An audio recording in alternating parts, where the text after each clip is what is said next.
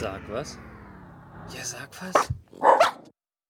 Hallo und herzlich willkommen zu einer neuen Ausgabe von Sag was Geek Talk, Episode 222. Ich habe sie ein Drittel Satan genannt. Hallo Matze.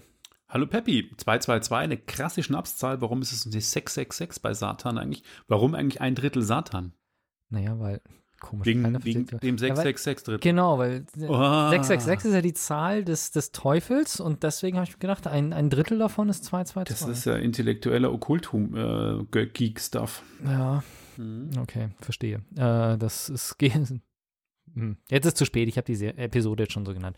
Was ist dein Highlight, diese Ausgabe? Mal wieder ein Videospiel und zwar The Ascent auf der Xbox habe ich durchgezockt. Ich habe Hardware. So richtig zum Anfassen. Und zwar einen portablen, batteriebetriebenen Kompressor. Weil habe ich ganz ausführlich getestet und äh, ja, ist von Xiaomi. Mehr dazu später. Wir beginnen erstmal mit einer Serie. Ich habe nämlich eine Serie geguckt. Und zwar How to Become a Tyrant. Ist so eine Mischung aus, naja, wie soll ich sagen, Schurkenhandbuch und historischer Doku so ein bisschen. Also das Ganze wird, äh, ich habe es auf Englisch geschaut, das Ganze ist so von einem Erzähler, der dir quasi beibringt, wie du die Weltherrschaft an dich reißen kannst. Oder wie ein, wie du ein Tyrann werden kannst.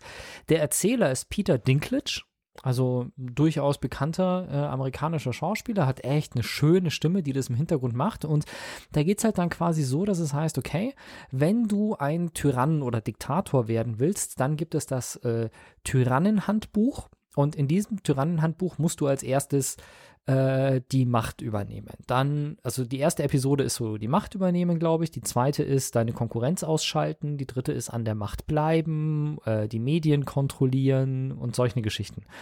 Und das halt immer basierend auf bestimmten Tyrannen. Also Hitler ist dabei, Stalin ist dabei und es geht halt im Prinzip in der letzten Ausgabe geht es halt dann um die Familie Kim zum Beispiel, die in Nordkorea halt das geschafft hat, was viele andere nicht geschafft haben, dass sie halt über mehrere Generationen hinweg wirklich dieses Land unterjochen und da fürchterliche, schlimme Dinge tun. Also es ist in keinster Weise eine Serie, die in irgendeiner Form diese Tyrannen ähm, diese Tyrannen als gut darstellt. Also auf, in keinster Form wird in irgend, irgendetwas, was die getan haben, äh, verharmlost oder sonst irgendwas. Aber es beschreibt quasi die gesamte Geschichte aus Sicht des Tyrannen. Also warum hat äh, Stalin das und das und das gemacht?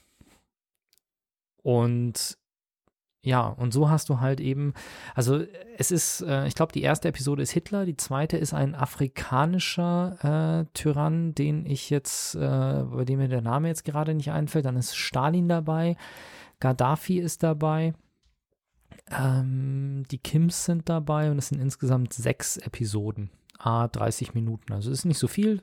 Bisschen Geschichte, mal aus einem anderen Blickwinkel einfach verpackt. Also wenn du der Tyrann wärst, wie würdest du es tun? Und Ist es denn jetzt an, mit Realfilmsequenzen erzählt, die quasi von den exist existieren noch von diesen Tyrannen? Ja. Oder ist es quasi ein Reenactment, wie man so schön Nein, sagt? nein, nein, es ist Realfilm, Nachgespielt. Realfilm mit Animation dazwischen. Also du Ah, hast ja. halt immer, um Dinge darzustellen, werden häufig animierte Sequenzen verwendet und dann viele Realaufnahmen, ja. Alles klar. Klingt Genau. eigentlich ganz interessant. Ist es zu reißerisch oder ist es irgendwie so, Nee, man sagt, ich fühlt sich noch okay? Es ist, ähm, es ist nicht zu brutal, es ist in keinster Form relativierend, äh, sondern einfach mal Geschichte aus einem anderen Blickwinkel tatsächlich, weil natürlich wie gesagt, es wird nicht verharmlost, was die Leute getan haben, aber es wird ja sonst immer nur beschrieben aus der Sicht jetzt im Nachhinein, was hat der äh, Tyrann alles Schlimmes angestellt, aber es ist halt mal wirklich der Blick aus, wenn du die Macht übernehmen möchtest, wie tust du das? Und das ist äh, sehr, sehr, fand ich einfach sehr, sehr interessant und mal einen unterhaltsamen Aspekt, um Geschichte zu betrachten, ohne dass dabei aber wirklich der Schrecken des Ganzen verloren geht. Okay. Mehr lässt sich dazu, glaube ich, auch gar nicht mehr sagen. Und wir haben ein Spiel.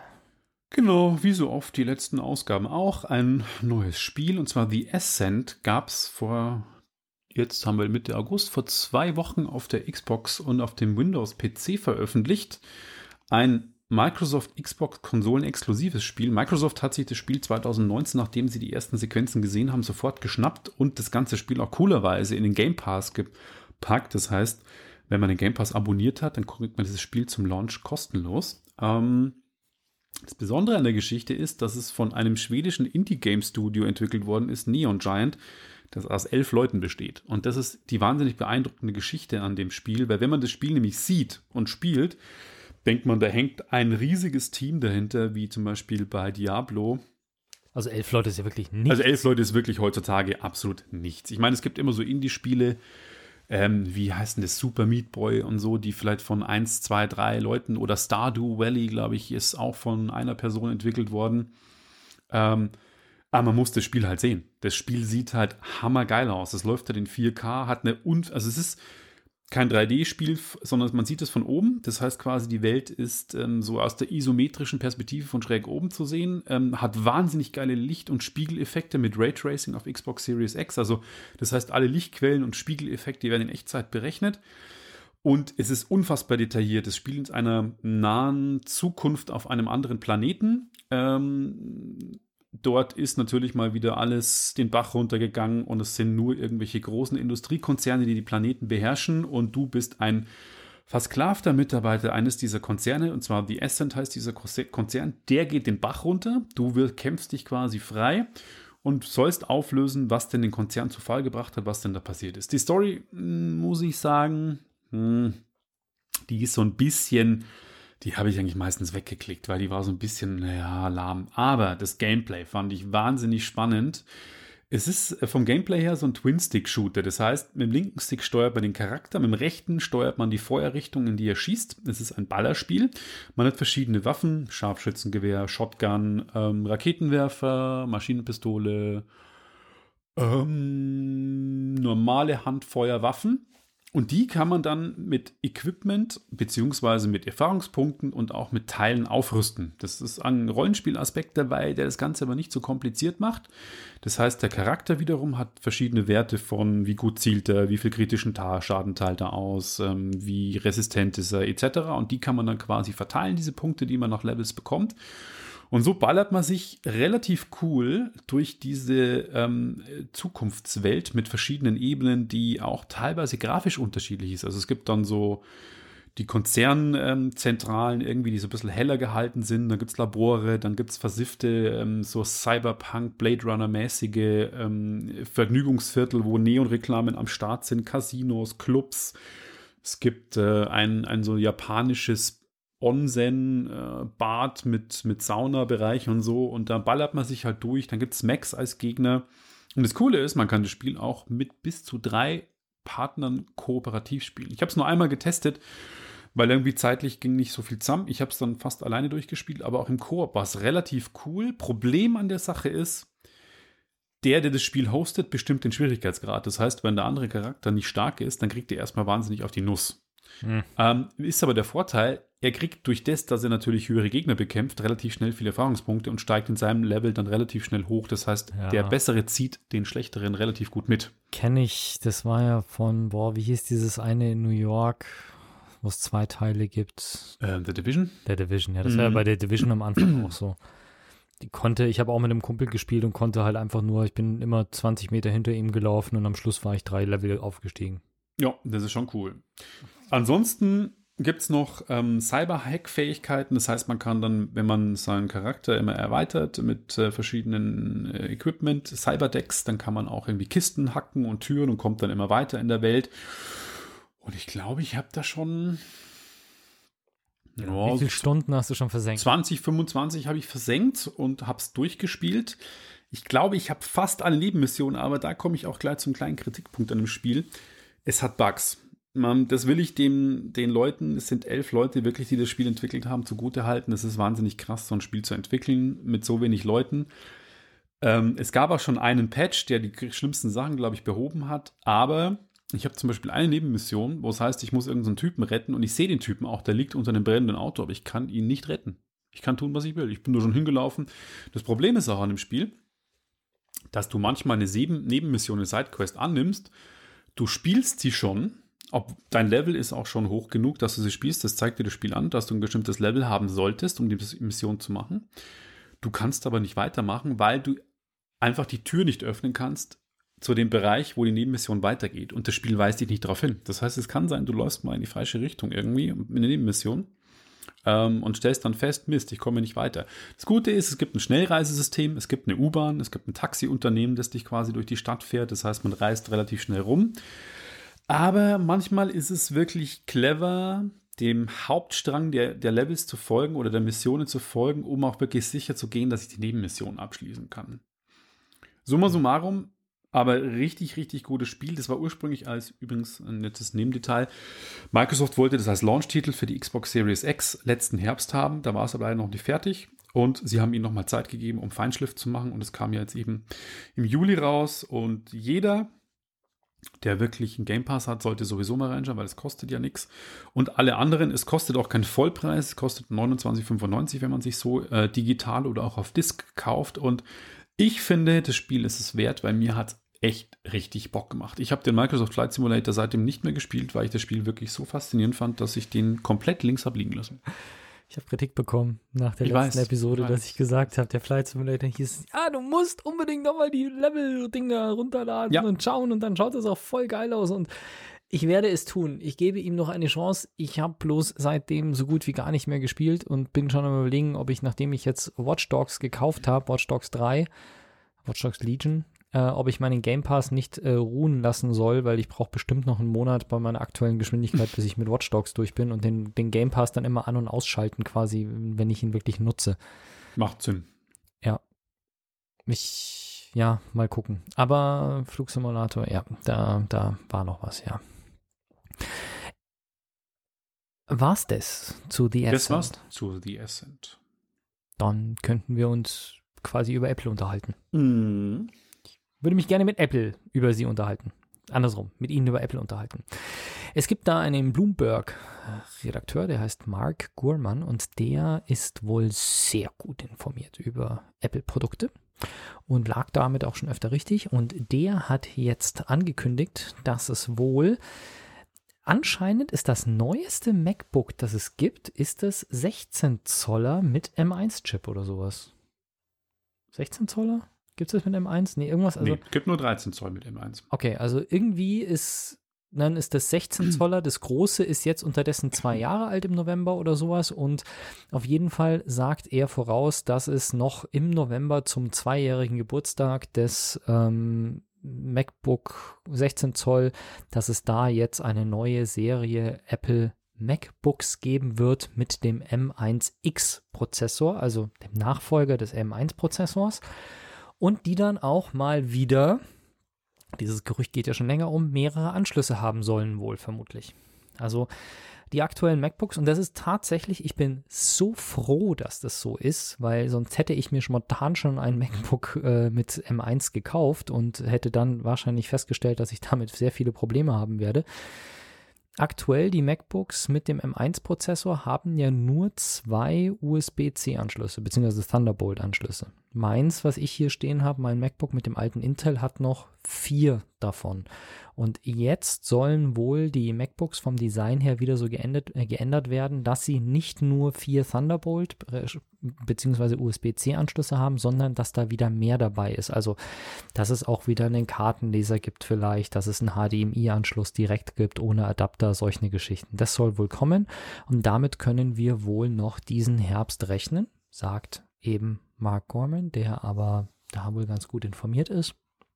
Und ähm, ja, zum November sollen sie schon im Handel sein. Also seien wir gespannt.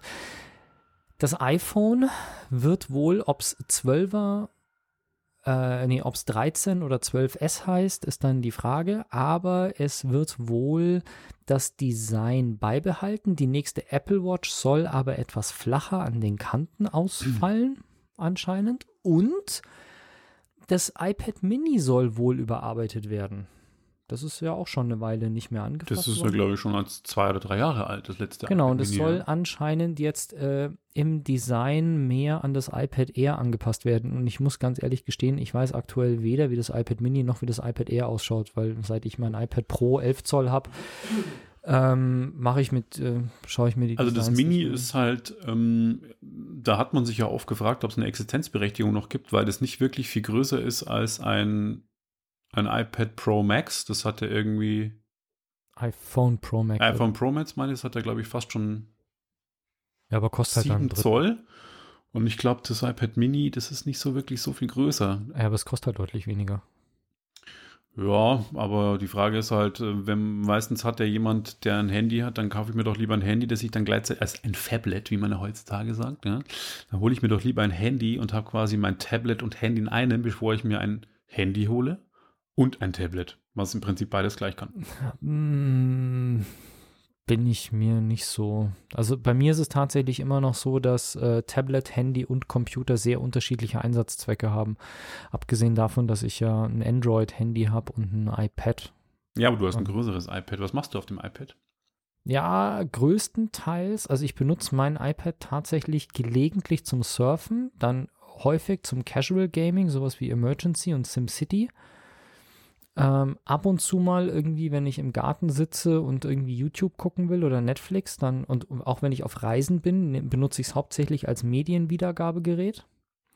Und jetzt gerade mit Remote, wenn ich unterrichte, dann benutze ich von Google ein Tool, mit dem ich quasi so ein Whiteboard machen kann.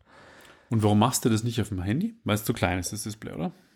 Äh, nee, eigentlich, weil mein iPad halt vom Akkuzyklus her halt einfach so ist, dass wenn ich anfange auf dem Handy Netflix zu gucken oder sowas, abgesehen davon, dass es mir zu klein ist, aber da behält der Handy-Akku mir halt auch nicht lang genug. Hm. Und deswegen mag ich solche Sachen eigentlich ganz gerne auf dem iPad ausgelagert, weil der Akku halt einfach besser hält.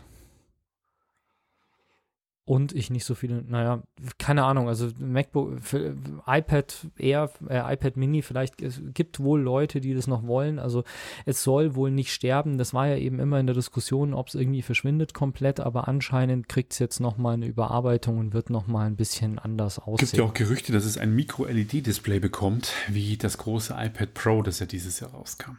Ja. Zu deiner Frage, was das iPad Air betrifft, das ist ziemlich cool geworden. Das iPad Air 4, das ja auch dieses Jahr kam, das hatte, wir haben ja quasi das 11 Zoll iPad Pro, das hat jetzt 10,9 Zoll oder 10,8, 10,9 glaube ich. Also es ist fast genauso groß. Hat auch so ein wenig Rand wie unseres auch, äh, auch schon einen USB-C-Anschluss und ist Apple Pen ähm, fähig, hat allerdings nicht vier Lautsprecher, sondern nur zwei, das kann man vernachlässigen. Okay. Von der Geschwindigkeit und von der Displayqualität, ähm, also ganz ehrlich, wenn damals iPad Air und iPad Pro mit der gleichen Qualität rausgekommen wären, wie es jetzt ist, dann hätte ich mir damals ein iPad Air, glaube ich, gekauft, weil die Fähigkeiten des Pro, es hat kein dieses 120 Hertz Display, das hat das Air nicht, aber ich grundsätzlich ist das iPad Air 4 jetzt von der Ausstattung, was es kann, echt ein gutes Preis-Leistungs-Verhältnis, weil es einfach wesentlich günstiger als das Pro ist. Und na gut, die neuen Pros, die haben ja auch nochmal schnellere Prozessoren Ja. bekommen und ähm, sind jetzt auch Thunderbolt-fähig, was die Also Schnittstelle gut. betrifft und so. es kam das Pro raus und das, äh, das R4 kam danach raus, dass das dann aufrückt, solange bis das nächste Pro kommt. Ja, das ist geschenkt. Ähm, ja, seien wir gespannt. Also es sind wirklich einige Sachen, die da angekündigt sind, noch, gerü also gerüchteweise, äh, muss ich immer betonen, das sind keine offiziellen Angaben von Apple, aber bis Ende des Jahres wohl neue MacBook Pros mit dem M1X-Chip. Da bin ich gespannt drauf. Neues iPhone, ja, im gleichen Design. Das ist jetzt auch nichts äh, Überraschendes. Neue Apple Watch auch nicht überraschend, dass sie ein bisschen was mehr kann oder ein bisschen mehr ähm, an bisschen flacher wird, ja, sei es drum. iPad Mini, ganz interessant. Ich persönlich bin am, äh, am meisten gespannt auf diese Thematik ähm, MacBook Pro mit M1X-Chip. Das finde ich auch, vor allem die Schnittstellen, das ist schon echt eine spannende Geschichte. Weil ich möchte halt nicht jetzt ein neues Notebook kaufen und dann mein Setup hier komplett umbauen müssen. Und ich stehe hier schlicht und ergreifend vor zwei Bildschirmen und wenn ich das nicht kann, dann kann ich mir dieses Notebook nicht kaufen. Und das ist für mich gerade echt ein ziemliches Problem. Naja, wir werden sehen. Jetzt gehen wir erstmal zu einem, wie soll ich sagen, sehr nerdigen Bett. Hm? Nee, ist kein Bett. Das ist ein Hotel. Ja, Und zwar eine ähm, sehr nerdige Schlafgelegenheit. Star Wars Galactic Star Cruiser, Luxusabenteuer im Star Wars-Universum. Also wer das genötige Kleingeld hat, der kann jetzt äh, eine Urlaubsreise buchen und zwar für zwei Tage, für zwei Erwachsene, für entspannte 4.800 Dollar. Für das Geld machen manche Leute vier Wochen Urlaub. Ähm, Im Star Wars Galactic Hotel, das nachgebaut ist wie ein galaktischer Sternenkreuzer. Da kannst du dann äh, live rollenspielmäßig Star Wars Abenteuer nacherleben. Zwei Erwachsene und ein Kind zahlen nur 5.300 Dollar. Das heißt, das Kind kostet nur 500 Dollar Aufpreis für die zwei Nächte. Wow. Und wenn du noch ist mal ja ein mehr sparen willst, wir können es zu dritt machen mit einem Kind, äh, dann würdest du nur 6.000 Dollar bezahlen für die zwei Nächte. Also 3.000 pro Nacht. Aber dann für drei Personen. Also im Prinzip Drei ein Erwachsener, Erwachsene? ein Erwachsener pro Nacht ein Tausender. Richtig. Ähm, sportliche Preise, dafür kriegst du geboten ein Hotel, das vollgestopft ist mit Schauspielern aus dem Star Wars-Universum. Die spielen dann wirklich wie in so einem Live-Rollenspiel ihre Rollen. Da gibt es dann eben auch ähm, Erlebnisse wie gemeinsames Essen mit Aliens auf dem Tisch. Das stelle ich mir dann vor, so wie in der Kantine irgendwie auf Mos Eisley, wo sie dann Han Solo in äh, Episode 4 treffen.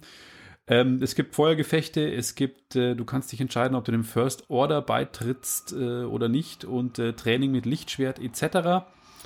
Ähm, es ist, Disney beschreibt es wie ein interaktives Theater, Themenpark und Live-Rollenspiel mit kulinarischem Erlebnis. Ich bin gespannt, was es da zu essen gibt. Also wenn es da, wenn ich mir anschaue, was es bei den Star Wars, gerade bei Boba Fett in die Rückkehr der Jedi-Ritter, was die immer für komische Molche und komische Würmer gegessen haben, da weiß ich nicht, ob ich so Bock drauf hätte. Aber okay, ähm, klingt auf jeden Fall spannend. Das Angebot soll 2022 starten und in den Walt Disney Resorts verfügbar sein. Hoffen wir mal, dass bis dahin die Corona-Pandemie so weit im Griff ist, dass das dann auch wirklich Sinn macht und auch wirklich so weit offen ist. Und ich bin dann auch vor allem gespannt, wer das wirklich macht, weil äh, ich würde mal sagen, von den Millionen Star Wars-Fans, die es auf der Welt gibt, weiß ich nicht, wie viele Leute sich wirklich das Kleingeld haben, weil ich würde jetzt mal sagen, wenn es die Hälfte kostet, dann kann man mal sagen, okay, das schenkt man einem krassen Star Wars-Nerd zum 40. oder zum 50. und legt zusammen. Aber bei dem Preis, muss ich sagen, ist es halt schon echt ein Kaliber. Ich freue mich auf die ersten Videos. Ich habe in den Shownotes auch den YouTube-Trailer verlinkt, der eigentlich ganz gut Spaß macht. Mal gucken, ähm, kurzes Thema, aber ich fand es trotzdem irgendwie geekig genug, damit ich es in der Sendung haben wollte. Ich weiß gar nicht, wo ich das noch nicht gesehen habe, aber ich habe tatsächlich vor kurzem jemanden gesehen, der sich ein Lichtschwert gebaut hat. Sogar zwei Versionen, nämlich nicht alles täuscht. Ein echtes, kann er damit töten? ja. Also äh, ich habe nur das zweite Video gesehen. Das erste Video war, glaube ich, wo sie einen Titanstab wirklich vorne drauf gepackt haben, der ultra heiß geworden ist und mit dem sie dann halt auch wirklich Sachen zerschneiden konnten. Also nicht so krass schnell wie im, äh, nicht so krass schnell, wie es halt im, im Film ist, aber der hatte tatsächlich vorne ein, ein Schwert, mit dem er halt das so heiß war, dass er damit Dinge schneiden konnte. Und mit das zweite haben sie dann wirklich einen Plasmastrahl, irgendwie einen stehenden Plasmastrahl gehabt, mit dem sie auch Sachen schneiden konnten. Krass. Aber der war halt nicht mehr hart, also da konntest du nicht gegeneinander schlagen, quasi wie du es in den Filmen machen kannst, sondern das war halt einfach so eine, keine Ahnung, 2000 Grad heiße, halb Meter hohe Flamme oder sowas. Sehr gerichtet. Heftig. Ja, mal schauen. Vielleicht nehme ich es mal als Thema auf. Ich habe ja heute auch ein, ein Video, wo jemand sich was Lustiges gebaut hat. Aber bevor wir das machen, Machen wir eine musikalische Pause. so ist es. Du hast Yuzi Yu mitgebracht. Genau, Yuzio, der ja gerne provoziert und äh, der hat irgendwie wirklich relativ still und leise eine neue EP rausgebracht. Das habe ich erst gecheckt, als ich ihn im Streaming-Service gesehen habe. Und ähm, da gibt es einen Track, der heißt Die Fickgebung. Das soll man nicht so interpretieren. Das heißt, man sagt ja im Englischen immer I don't give a fuck für irgendwas, was mir scheißegal ist. Und er redet in diesem Song drüber und ich fand ihn sehr amüsant. Vor allem das Video habe ich auch verlinkt. Unbedingt anschauen. Und danach, zwei Minuten und 50, sind wir wahrscheinlich wieder zurück.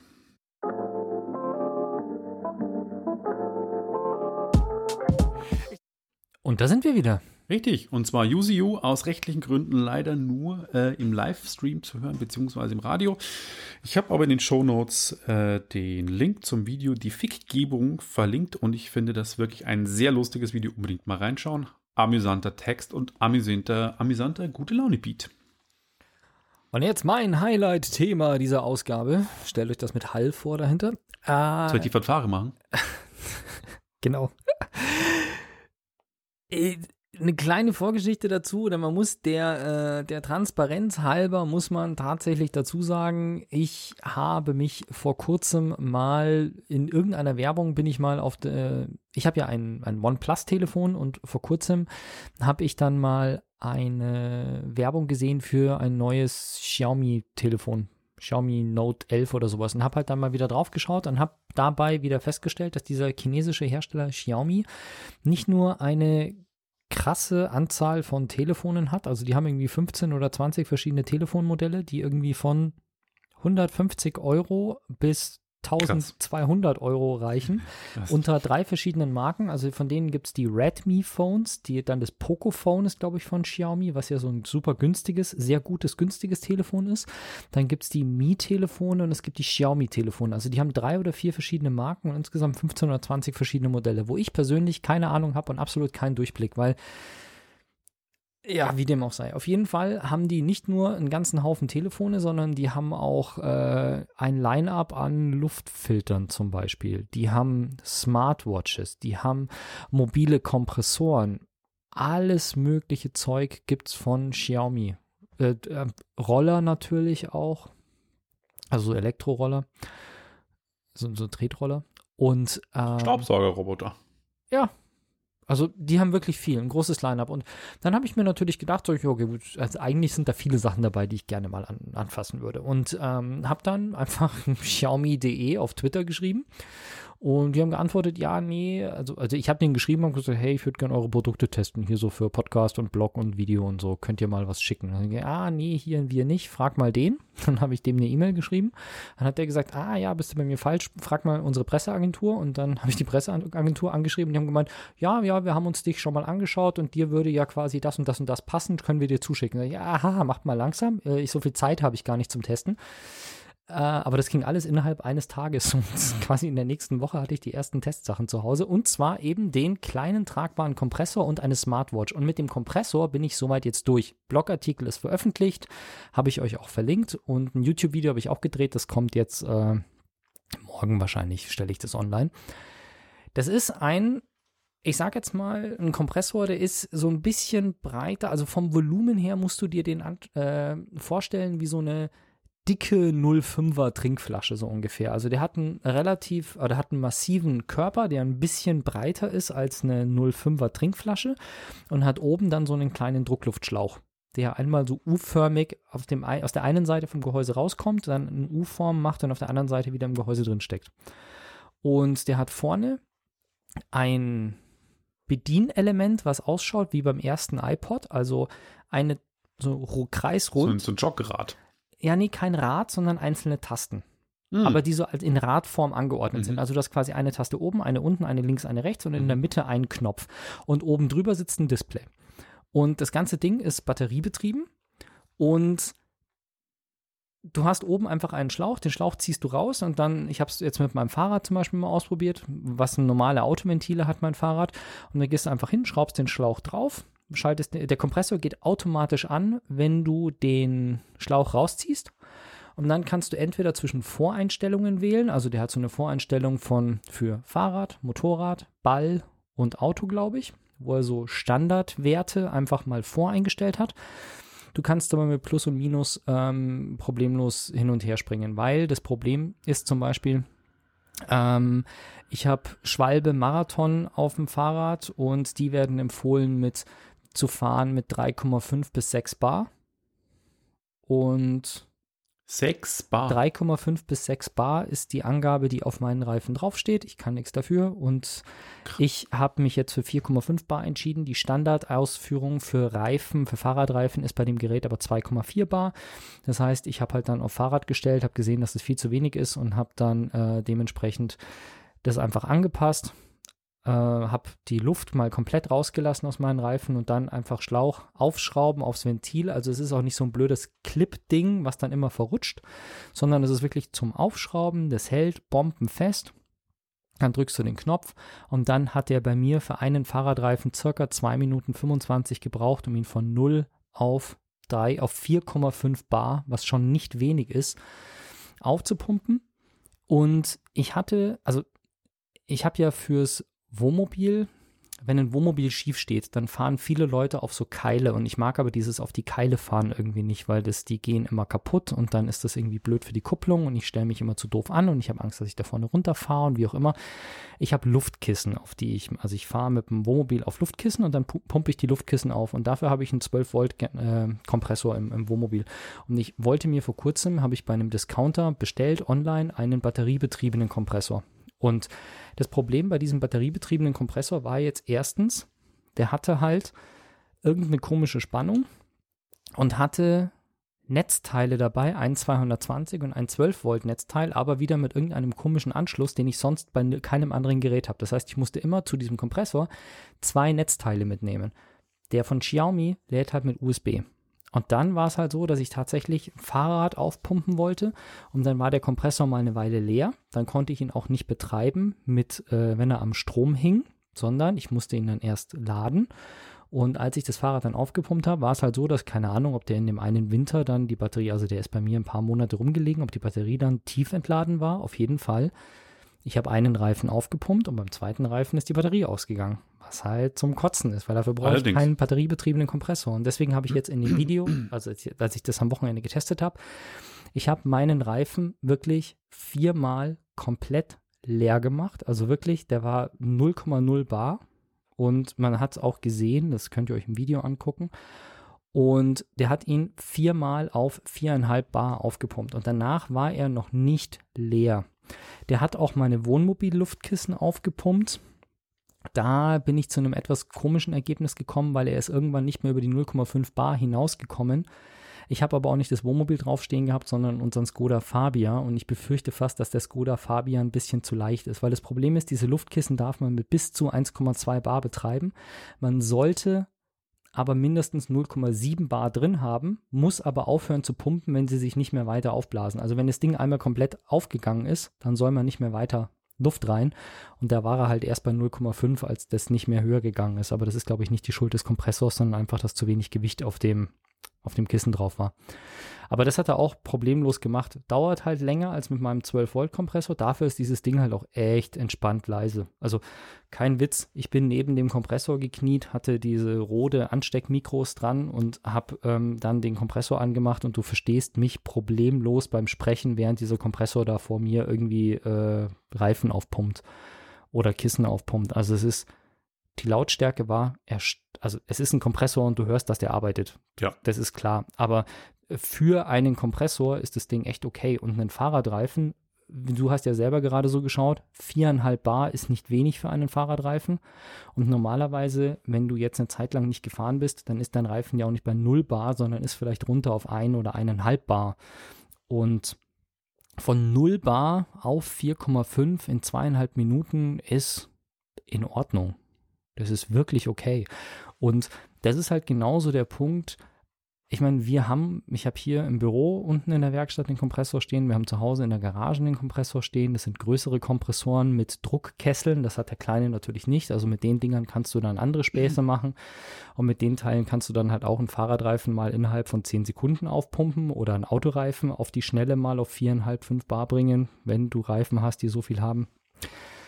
Ähm, das geht alles, aber für so man wohnt in einer Wohnung und hat äh, Fahrräder im Keller stehen oder möchte für eine Fahrradtour einfach sicherheitshalber nochmal ein Gerät dabei haben, mit dem man im Fall eines Plattens mal kurz nachpumpen kann oder so, ist das Ding echt super.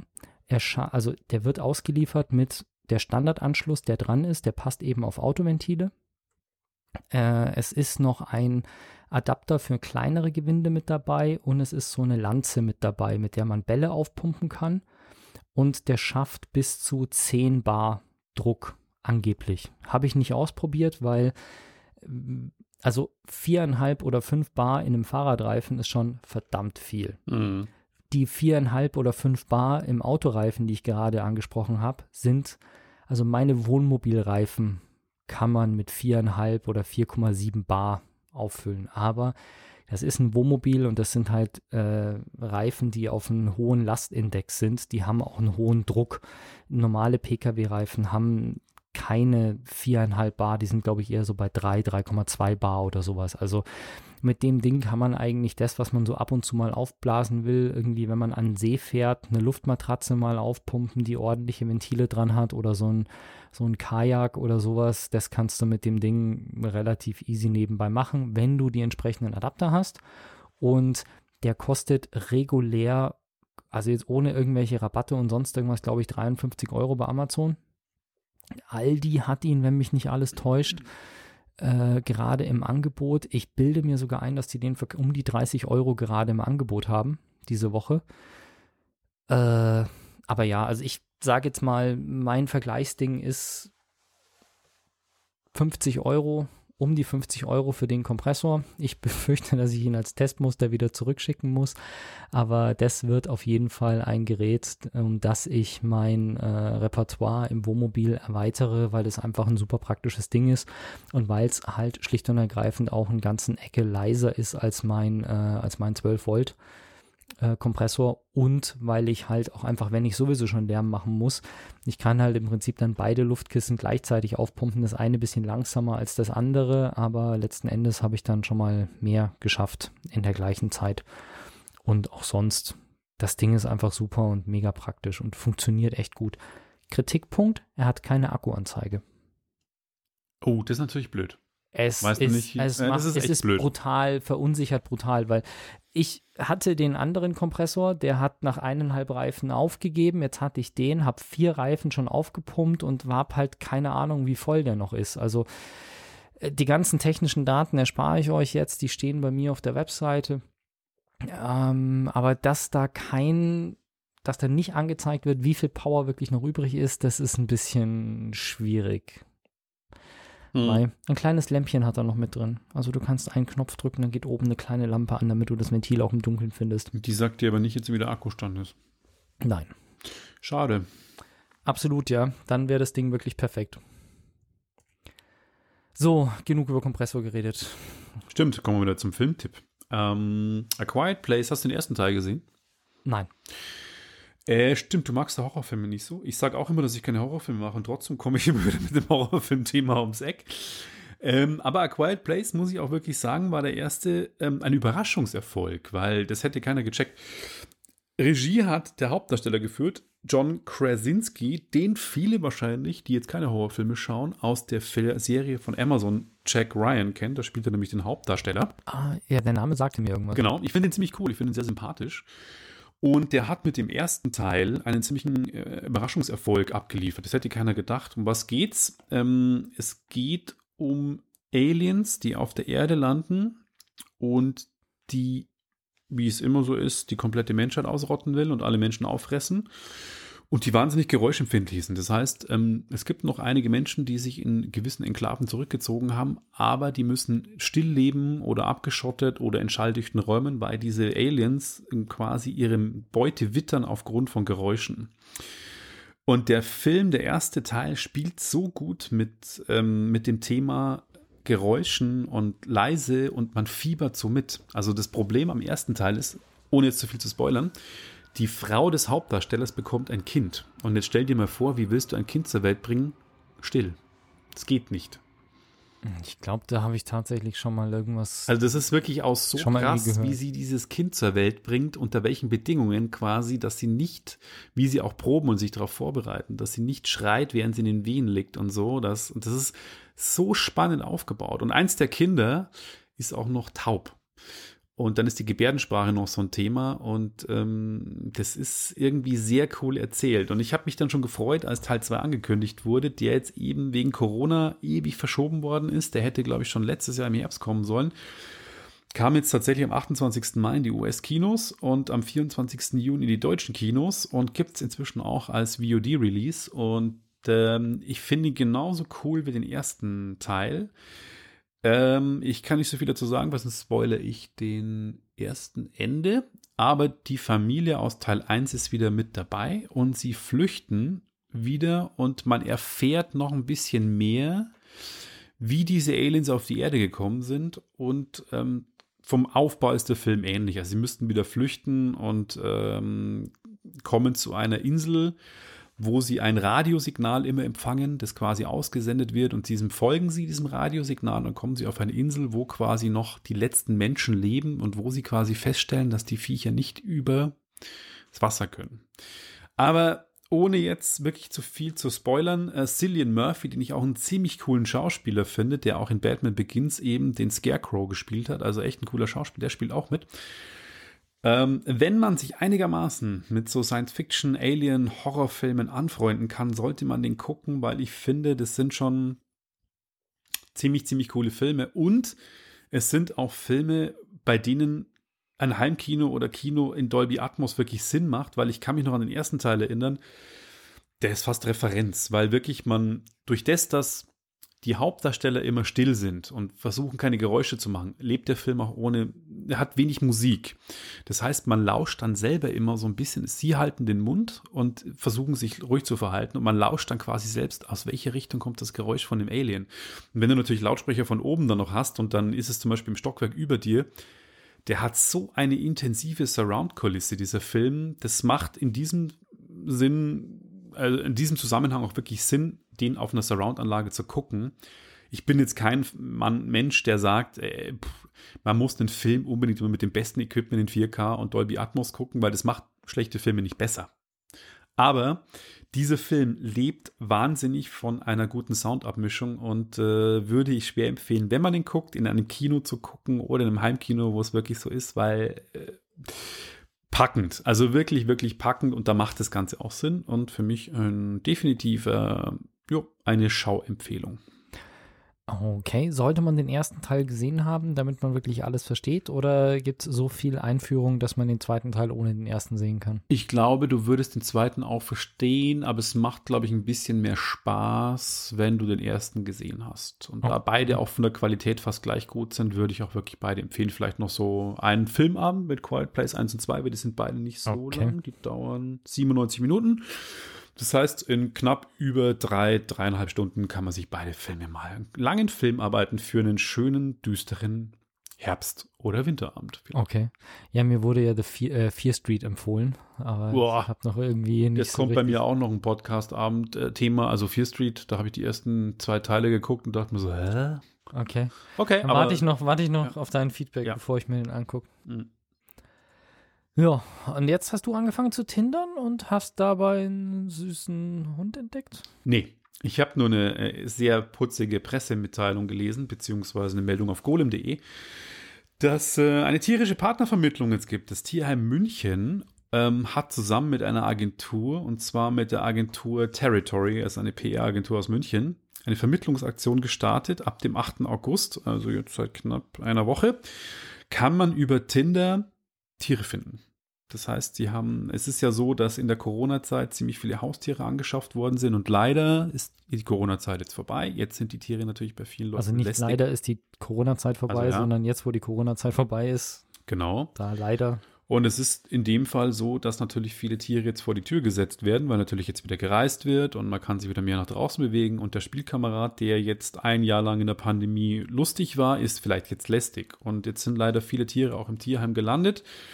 Und eben die Testia München und diese PR-Agentur starten eben eine Aktion mit 15 Profilen, wo sie eben Tiere bei Tinder wirklich anlegen wie Charaktere. Das heißt mit Infos, mit Foto des Tieres.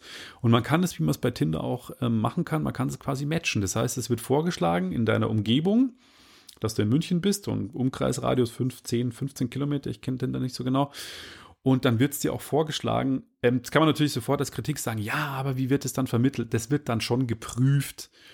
Da wird man dann zu einem Gespräch eingeladen, dann wird dem Tier einmal wirklich äh, also, vorgestellt. Also es wird dann schon nahegebracht. Die wird nicht sofort das Tier in die Hand gedrückt an der, an der Eingangstür und so, jetzt gehst du fertig, sondern es ist dann schon eine Vermittlung erst nach einer Kindheit. Wenn es etwas gibt, was nicht leicht ist, dann im Tierheim München ein Tier bekommen. Und das ist egal, ob das ein Hund, eine Katze oder ein Meerschweinchen ist. Die gucken genau und die besuchen euch teilweise auch. Also ich glaube, Bekannte von mir haben mal, also da war ich wirklich noch, also Grundschule, da haben ein Klassenkamerad von mir hat ein Meerschweinchen aus dem Tierheim und da sind original irgendwie drei Monate später die Leute vom Tierheim unangekündigt vor der Tür gestanden und wollten die Unterbringung des Meerschweinchens kontrollieren. Krass.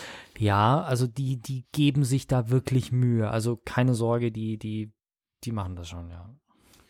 Finde ich eine coole Aktion und ich finde auch gut von ähm, der, der TR München, dass sie da so akkurat sind. Äh, es ist halt einfach mal ein Lebewesen und es hat auch verdient, gut behandelt zu werden. Und die Agentur, muss man auch dazu sagen, verlangt kein Geld dafür, für diese Aktion, dass sie das machen. Und äh, ich selber habe kein Tinder, aber wenn ihr als Zuhörer Tinder habt und habt zufällig mal einen Hund vorgeschlagen bekommen, wäre cool, wenn ihr uns irgendwie Screenshots oder so schickt. Vielleicht habt ihr Bock, irgendwie auch ein Tier zu adoptieren. Dann äh, wäre cool, wenn ihr uns Feedback gebt. Hat's geklappt und wie ist es gelaufen? Fände ich eigentlich ein spannendes Thema mal. Und ich muss ja jetzt an der Stelle sagen, ich finde es wirklich ultra asozial, sich ein Tier zu holen und dann, wenn Corona vorbei ist, das Tier wieder abzugeben. Also jetzt mal ganz im Ernst die, für die, die das nicht wissen, die Hunde, die bei uns in der Eröffnung bellen, das ist der Hund von meiner Ex-Freundin und mein Hund. Und äh, Jackie, die ja mit namensgebend für den Podcast ist, weil sag was, halt einfach, dann bellt sie halt. Die, das ist eine französische Bulldogge. Als ich mir die geholt habe, da hieß es, die werden acht bis zehn Jahre alt. Jetzt unterdessen sind sie nicht mehr so überzüchtet. Da werden sie zehn bis zwölf Jahre alt und hm, Jackie ist 13,5. Also die hat ihr Haltbarkeitsdatum auch bei weitem überschritten und die ist auch nicht wirklich gesund. Also die hatte mit vier Jahren den ersten Bandscheibenvorfall, mit fünf Jahren den zweiten Bandscheibenvorfall. Und als wir da in der Klinik waren, da hat die Tierärztin dann schon gesagt, ja, jetzt hat sie wieder einen Bandscheibenvorfall, dann müssen wir sie wohl einschläfern. Dann habe ich gesagt, wieso kann man das nicht mehr operieren? Man sagt, naja, das kostet halt wieder 2000 Euro. So wie der erste Bandscheibenvorfall. dann sagen wir, ja gut, aber erstens haben wir den Hund Operationskosten versichert, also wir müssen es nicht zahlen. Und zweitens, selbst wenn wir es bezahlen müssten, sorry, aber das ist halt jetzt kein Grund, den Hund einzuschläfern, weil er jetzt Geld kostet. Und dann hat dieses Strahlen angefangen und hat gemeint, ja, alles klar, ähm, machen wir sofort und äh, wir geben ihnen Bescheid. Und ich meine, da war der Hund fünf, jetzt ist der Hund 13. Und mein, klar, der Hund kann Geld kosten, also sie hat unterdessen keine Augen mehr, der hatte zwei Bandscheibenvorfälle, jetzt sind die Nieren kaputt, aber der Hund ist halt immer noch, und das merkst du dem Hund halt auch einfach an, wie sehr der sich freut, wenn irgendjemand kommt, wenn man sich mit ihm beschäftigt. Wenn man sich einen Hund holt, das ist halt eine Verpflichtung, die kann sehr lange dauern und die kann auch einiges an Geld kosten. Und da soll man sich gefälligst vorher äh, drüber im Klaren sein, weil das ist ja eine bewusste Entscheidung. Also jetzt mal auf blöd gesagt, dass du auf einmal schwanger bist, kann passieren und das, dann hast du halt ein Kind, um das du dich kümmern musst. Aber ein Hund oder eine Katze ist ja wirklich eine Nummer, wo du sagst, da musst du ja Aufwand reinstecken und Geld dafür bezahlen, damit du das überhaupt bekommst. Also insofern, ich finde es einfach völlig asozial, dann bei der ersten, bei der ersten Schwelle dann oder bei dem ersten Hindernis das Tier dann einschläfern zu lassen oder abzugeben. Ja. Hast du schon mal Bogenschießen gemacht? Ja. Und? Ähm, sehr schwer. Habe ich, ähm, wie glaube ich jeder, der es gemacht hat, unterschätzt. Und äh, ja, muss man schon gute Körperspannung haben, um das vernünftig hinzubekommen. Aber es ist ein faszinierender Sport. Ich habe hier mal, wo im Perlach, da gibt es bei so einem Sportverein, gibt es ähm, gab es so, so, so, ein Testwochenende, wo du halt mal ein bisschen äh, Bogenschießen machen konntest, auch mit verschiedenen Bogen tatsächlich. Also der hatte echt eine coole Auswahl dabei. Und dann haben die auch mal so gefragt, warum man sich jetzt für Bogenschießen interessiert. Und ich habe gemeint, ja, und äh, ich habe damals halt die zweite Staffel Arrow gerade geguckt und gesagt, ja, das ist halt so irgendwie hier cool und Superheld und tralala. Und dann habe ich aber gesagt, ja, das ist, der hat so einen komischen Bogen, der halt irgendwie so eine Mischung aus, ähm, weiß nicht, Compound und Recurve Bogen ist. Und äh, dann meinte er, ja, ja, warte mal, schaut der so und so aus? Und sage ich, ja. Sagt er, den habe ich daheim, bringe ich dir morgen mit. Und er hat halt original, das ist genau ein Hersteller in den USA, der diese komische Art von Bögen baut. Und der Typ hatte halt tatsächlich so einen da. Und das, ich habe es dann nie irgendwie, ich, keine Ahnung, ich kann mich nicht anfreunden mit diesem ganzen Vereinsgetue und Bogenschießen ist halt schwierig, wenn du jetzt nicht in den Verein gehst. Deswegen äh, habe ich das dann auch wieder bleiben lassen. Aber es hat durchaus Spaß gemacht. Aber wie du schon sagst, also ich muss ganz ehrlich sagen, ich ich klopfe mir jetzt mal auf die Schulter und sage, ich habe dann am, nach den eineinhalb Tagen schon verhältnismäßig gut getroffen auf die kürzeren Distanzen, so bis zehn Meter. Da habe ich den schon gut auf die Scheibe bekommen in dem inneren Bereich. Aber halt jetzt nicht auf irgendwie, also wir haben jetzt nicht auf 30, 40, 70 Meter geschossen oder sowas. Aber es ist schon, man muss schon so ein bisschen Erfahrung haben mit Zielen und sonst irgendwas. Und da gibt es einen Typen, der ist Ingenieur und äh, der ist verheiratet und seine Frau ist seit frühester Kindheit mit dem Bogen vertraut. Und während er irgendwie keinen Pfeil geradeaus schießen kann, ist sie halt eine wirklich gute Bogenschützin tatsächlich. Das konnte er nicht auf sich sitzen lassen. und hat sich gedacht, gut, dann baue ich jetzt einen Aimbot. Und hat tatsächlich. Ein Aimbot. Ja. Ähm, der hat mit einem äh, Recurve-Bogen, also mit einem diese normalen Standardbögen, die man kennt, die halt nach oben und unten jeweils so einen Ausleger haben, wo die Sehne eingespannt ist. Mit dem Ding hat er angefangen und der hat sich quasi einen, ich glaube, 3D gedruckten oder gefräst, CNC gefrästen Handschuh, wo er halt quasi reingreift und so einen Griff greift. Und daran ist ein Ausleger, der hoch runter kann und einer, der links rechts kann. Und über diese beiden Motoren oder Servos ist ein Ausleger und dieser Ausleger greift den Bogen. Das heißt, er fasst nicht den, Boden, den Bogen selber an, sondern er greift einen Mechanismus an und dieser Mechanismus ist über zwei Achsen oder drei Achsen verbunden mit dem Bogen und kann den Bogen quasi frei bewegen. Und dann hat er noch, äh, das ist das, was du, also die normal, normalerweise so ein äh, die normalen Bögen, in Anführungszeichen, da hält man die Sehne ja mit den Fingern fest. Und bei diesen Compound-Bögen, das sind die, die Rollen oben und unten haben, da hat man ja normalerweise so eine Ziehhilfe, die man dann auslösen kann mit den Fingern. Also da fasst man nicht die Sehne direkt an. Er hat aber immer die Sehne mit so einer Ziehhilfe angefasst, weil diese Ziehhilfe quasi auch Mikroproze äh, Mikroprozessor und Servo gesteuert war, die dann halt auslösen konnte. Also der hat quasi den Bogen gespannt, auf das Ziel gerichtet und dann einen Knopf gedrückt und dieser Knopf sagte dem Computer, du darfst jetzt auslösen. Und dann hat der halt im richtigen Moment ausgelöst und hat damit erst tierische Probleme gehabt mit dem Zielen, ist dann letzten Endes, was dann ziemlich schwer geworden ist. Deswegen hat der jetzt so ein richtiges ähm, Rig, wie du es kennst, von der Steadicam, also mhm. wirklich eine Weste mit einem gefederten Ausleger und da ist dann so ein, so ein Hightech-Bogen äh, drauf. Und damit trifft der jetzt richtig gut, also so richtig gut. Ja, ist echt lustig. Ich habe euch da so ein Video äh, gemacht, also nicht, nicht ich habe euch ein Video gemacht, sondern ich habe euch ein Video verlinkt, wo er diesen ganzen Prozess vom Bau, äh, bis es dann wirklich funktioniert hat, dokumentiert hat und halt immer mit seiner Frau, wo er dann halt quasi Wettschießen gegen sie macht, ob der Aimbot schon gut genug ist, um seine Frau zu schlagen. Und es ist halt echt lustig, weil du hast halt einerseits erstmal die Thematik, dass dieses Teil überhaupt funktioniert und auslösen kann.